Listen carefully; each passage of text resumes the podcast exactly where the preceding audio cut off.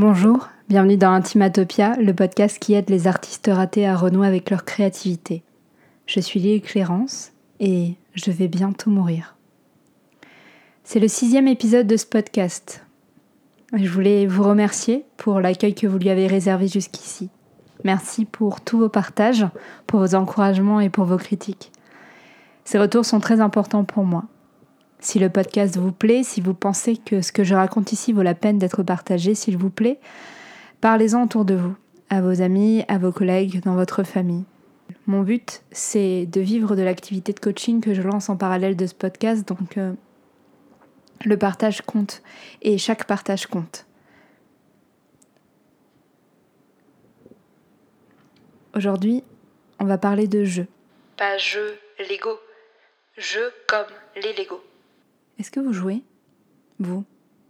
C'est quoi la place du jeu dans votre vie? C'est marrant parce que le jeu, c'est à la fois une notion euh, assez intuitive, c'est-à-dire que je pense que quand je dis jeu, vous avez une idée assez, assez évidente de ce dont je parle. Et en même temps, là, je suis sur l'article Wikipédia de jeu et je vais vous lire.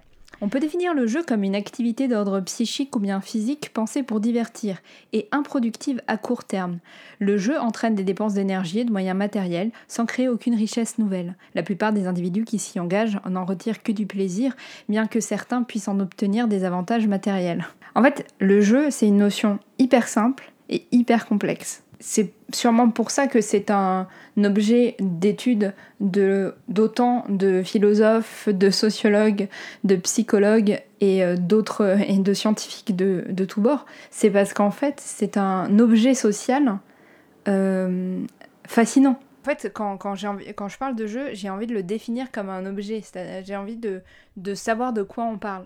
Et je pense que pour moi, le jeu, il y a à la fois le côté activité, c'est-à-dire euh, ce qu'on peut se représenter comme un jeu. Genre, euh, d'ailleurs, euh, l'article Wikipédia le dit, il est plus facile de répertorier les jeux. Donc, effectivement, je pense que quand je pense à un jeu ou à des jeux, je vois très bien de quoi je parle. je vois des jouets, je vois des jeux de société, des jeux de plateau, des jeux de rôle, je vois des jeux vidéo. Euh, je vois euh, plein de types d'activités humaines que je peux qualifier de jeu. Mais j'ai l'impression que euh, dans l'idée de jeu, il y a aussi quelque chose de plus existentiel, quelque chose de plus... de l'ordre de la pulsion ludique. Je sais pas si vous voyez ce que je veux dire, mais il y a un truc dans le jeu qui est de l'ordre de du rapport au monde. Ce podcast est divisé en deux parties. Vous êtes en train d'écouter la première et la deuxième sortira la semaine prochaine, vendredi prochain. Dans cette première partie, j'ai envie de parler du rapport entre la réalité et le monde du jeu. Sachant que pour moi, la notion même de réalité, elle est euh, complexe, puisque je pense que la façon dont on va se représenter le monde objectif qui nous entoure n'est pas euh, la même pour tout le monde. C'est-à-dire que en fonction du paradigme qu'on a euh, dans notre tête, c'est-à-dire notre rapport au monde, la, façon dont on construit notre rapport au monde, et eh ben ça fait que notre expérience du monde, elle est différente. Je sais que j'ai pas la même expérience du monde que, euh, que par exemple quelqu'un qui vit dans une culture complètement différente de la mienne. Il y a des cultures où par exemple il existe je sais pas combien de mots pour définir les différentes couleurs des nuances de la mer. Et eh ben je sais que euh, l'appréhension de la mer pour les personnes qui vivent dans cette culture-là, elle est différente de la mienne. Et pourtant, euh, ça m'empêche pas d'avoir un rapport euh, tout à fait euh, légitime à, cet être érotique et formidable qu'est la mer. Mais voilà, ce que je veux dire, c'est qu'on a chacun un paradigme et que donc, enfin, on vit chacun avec une représentation du monde qui n'est pas le monde objectif, le monde que nous expérimentons. C'est en dialoguant, c'est en nous confrontant aux autres qu'on découvre ben, d'autres façons, d'autres rapports au monde, d'autres représentations, et qu'on construit une sorte de vision euh, partagée, commune, de, un socle commun de, de, représentation pour définir la société. C'est difficile de, de confronter les représentations de tous les êtres humains qui peuplent notre Terre. Je pense que vous avez dû remarquer. Et ce qui est intéressant et particulier et précieux dans un jeu, c'est que euh, les règles pour euh, se représenter ce qu'est le jeu sont partagées et admises et acceptées par tous les participants et les participantes du jeu. Et ça, ça a l'air de rien, mais c'est quand même assez ouf. C'est-à-dire que ça veut dire que un certain nombre d'humains se sont mis d'accord pour le temps du rituel, le temps du jeu, aller exactement tous et toutes dans la même direction. Le monde du jeu est un monde à part, une micro-société euh, dans laquelle on définit ce qui est agréable et on définit ce qui est amusant. Et on est tous et toutes d'accord pour euh, jouer une part non négligeable, pour avoir une place dans ce rituel qui a pour but le plaisir. C'est quand même assez ouf quand on y pense. Une fois qu'on a, qu'on a défini que le jeu c'était ça, c'était des humains qui se mettent d'accord pour avoir un but commun qui leur donne du plaisir un temps donné, euh, c'est quand même, on est sur un objet euh, assez exceptionnel. Puisque, effectivement, euh, dans le monde, se donner un but commun entre tous les humains impliqués dans, sur la Terre, et, et je vous parle même pas des individus non humains, c'est bonjour. Voilà. Tout à l'heure, dans la définition Wikipédia du jeu, il était dit que euh, le jeu n'avait pas d'impact sur euh, la vie réelle.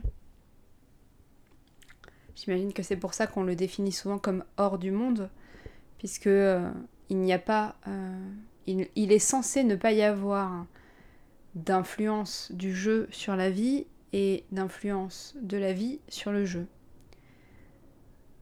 Est-ce que vous connaissez le boulot d'Anita Sarkeesian? Anita Sarkeesian, c'est une féministe qui a une chaîne YouTube qui s'appelle Feminist Frequency, donc elle est américaine. Et euh, entre 2011 et 2017, elle a sorti une série qui s'appelait Tropes vs. Women. En gros, elle euh, s'attachait à déconstruire, questionner, analyser les représentations des femmes dans les jeux vidéo populaires mainstream de l'époque. C'est une série de vidéos qui a été extrêmement mal vécue par une partie euh, de la communauté des gamers et qui a et, euh, notamment de tout ce mouvement qu'on a appelé le Gamergate, qui euh, en fait sont des joueurs qui ont si mal vécu qu'on critique leur objet de plaisir, qu'on aille montrer l'impact que pouvait avoir en, les représentations sexistes de la société euh, et comment ces représentations sexistes se retrouvaient dans l'objet qu'ils considéraient hors du monde, ça a été si violent pour eux que ça a quand même donné lieu à des menaces de mort, euh, euh, du cyberharcèlement, des tonnes et des tonnes d'insultes sur cette personne qui se proposait de dire venez, on dit qu'en fait, c'est les mêmes espaces. On dit que le jeu, c'est aussi la vie.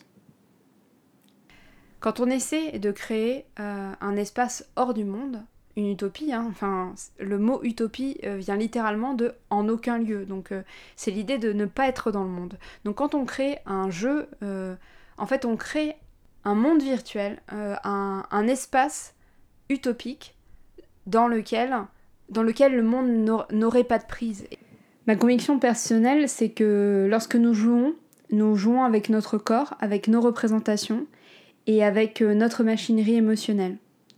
Je pense que euh, nous euh, circulons, naviguons, traversons, que nous voyageons entre les mondes qui sont définis comme virtuels et le monde qui est défini comme réel. Et je pense que les voyages que nous faisons euh, ont des conséquences, ont un impact. Et je parle autant de l'impact euh, du monde dit réel sur les mondes dits virtuels que des mondes dits virtuels sur, sur le monde dit réel. Je vous ai déjà parlé dans un précédent épisode des conséquences qu'a pu avoir le Lia à la Vigne, qui est donc un jeu que j'organise où je propose aux participants et aux participantes d'interpréter euh, des artistes polyamoureux, et eh ben faire jouer des artistes polyamoureux à des gens, ça avait eu des conséquences sur euh, leur rapport à leur créativité et leur rapport à leurs histoires d'amour, à leurs relations. Faisons attention au monde virtuel que nous créons. Faisons attention aux endroits où nous emmenons les gens en voyage. Prenons conscience de la force de ces voyages-là, de leur impact euh, potentiel sur le monde, euh, de la force de la fiction, de la force de l'invisible. Qu'est-ce que nous appelons la réalité? Qu'est-ce que nous faisons gagner comme réalité? À quel monde accordons-nous la légitimité d'être défini comme réalité? Le jeu est une traversée. Quand je dis que le jeu est une traversée, je veux dire que l'endroit où on est censé être quand on joue n'existe pas, mais l'endroit où on est censé être lorsqu'on ne joue pas n'existe pas non plus.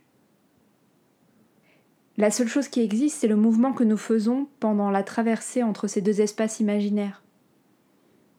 Et cette traversée, elle a des conséquences concrètes sur notre corps, sur nos représentations et sur notre machinerie émotionnelle.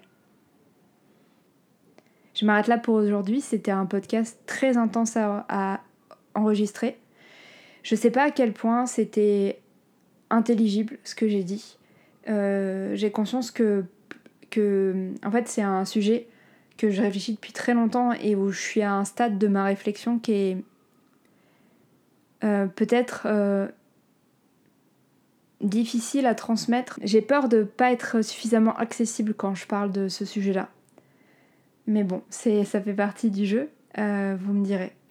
Les notions que j'ai développées aujourd'hui, elles sont assez fondamentales dans ma pratique. je pense que c'est des notions que je réexpliquerai, creuserai au fil des épisodes. si ça vous parle, si ces enjeux de navigation entre les mondes vous vous interpelle ou vous parle tout simplement et que vous aussi vous avez envie euh, d'apprendre à voyager en pleine conscience entre les mondes virtuels et euh, le monde réel, euh, vous pouvez souscrire à mon offre de coaching qui s'appelle La Page Blanche. Je propose un jeu de rôle épistolaire et avec ce jeu, un accompagnement de coaching pour appliquer et intégrer ce qu'on découvre dans les mondes virtuels d'expérimentation, de création, à la réalité et en fait euh, faire le, ce que j'appelle le travail d'incarnation.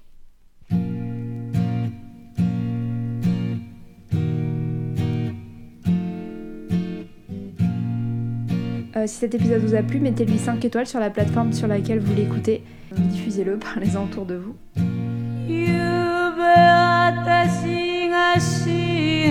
Euh, je vous souhaite une excellente journée, une excellente soirée, une excellente nuit. Euh, posez le moins de souffrance possible. À très bientôt.